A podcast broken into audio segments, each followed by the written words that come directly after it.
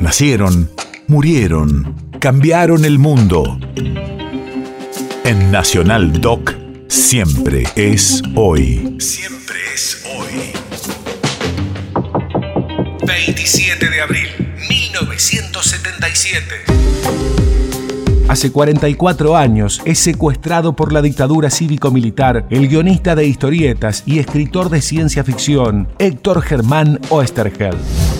Radio de la Memoria. Con dibujos de Francisco Solano y Alberto Brescia creó El Eternauta, obra cumbre del cómic latinoamericano que continúa reeditándose en varios idiomas y cuenta con miles de seguidores en América y Europa. Escondido durante meses para huir de los hombres de Videla, el 27 de abril de 1977 fue secuestrado en La Plata. La represión también se ensañó con su familia. Sus cuatro hijas fueron secuestradas y asesinadas. El creador de El Eternauta y Mort Cinder pasó por el Vesubio, uno de los más feroces centros clandestinos de detención. Por los testimonios recogidos, se cree que fue asesinado en algún momento de 1978. Sí, arranca la historia con cuatro amigos jugando al truco.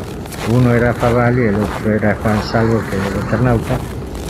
El otro era Lucas, pues, con la invasión de los ellos que se manifiestan por primera vez con la nevada, cuyos copos matan todo lo que toquen. Y la historia arranca así, con el silencio que de golpe interrumpe toda la partida de truco porque ha pasado algo insólito.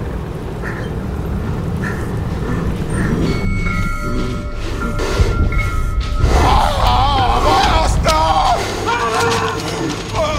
¡Basta de copos! ¡Basta!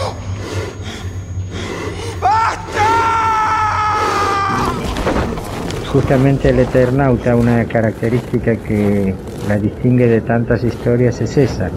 No hay un héroe específico. El mismo Eternauta que da el nombre a la historia es uno de tantos dentro de la historia.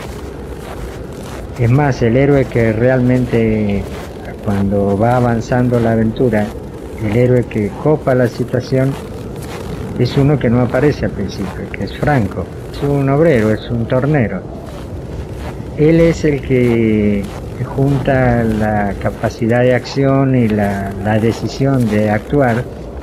A la vez, eh, él es el solidario con todos y es el que trata de resolver el problema tan tremendo que plantea la invasión. ¡Quiero despertar! ¡Basta!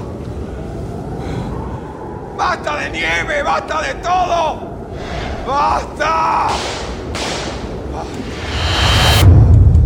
País de efemérides.